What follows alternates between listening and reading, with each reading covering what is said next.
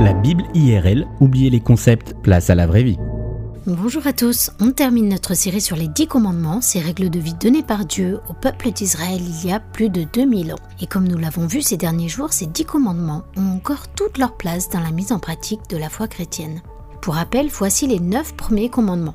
1. Tu n'auras pas d'autre Dieu que l'Éternel. 2. Tu ne te prosterneras pas devant des statues. 3. Tu n'utiliseras pas le nom de Dieu à la légère. 4. Garde un jour de repos.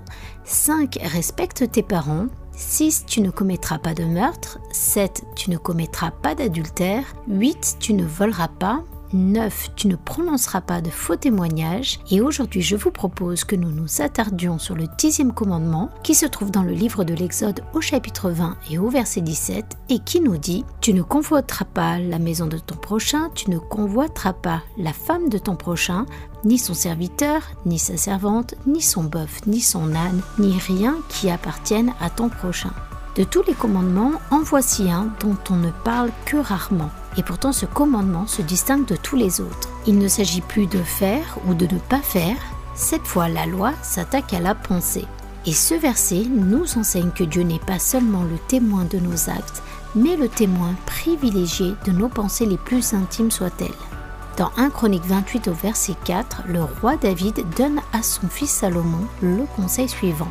Quant à toi, mon fils Salomon, apprends à bien connaître le Dieu que j'ai servi. Adore-le avec un cœur sans partage et un esprit bien disposé. En effet, le Seigneur regarde jusqu'au fond des cœurs et discerne toutes les pensées des hommes. Si tu le recherches, il se laissera trouver par toi, mais si tu l'abandonnes, il te rejettera définitivement. Si Dieu connaît le fond de nos pensées, ce commandement pointe aussi le fait que nous avons un devoir de contrôler nos pensées de résister à nos instincts primitifs. La convoitise guette potentiellement chacun d'entre nous et certains ont su parfaitement en tirer parti. Combien gagnent leur vie en attisant la convoitise? Ils affichent sur les réseaux sociaux leur bonheur, leur maison, leur voiture, leur beauté. L'addiction aux réseaux sociaux est en réalité une addiction à la convoitise. Combien de posts pouvez-vous regarder sans jamais tomber dans le piège de vous sentir abattu, envieux de tous ceux qui sont plus beaux, plus riches ou plus heureux que vous.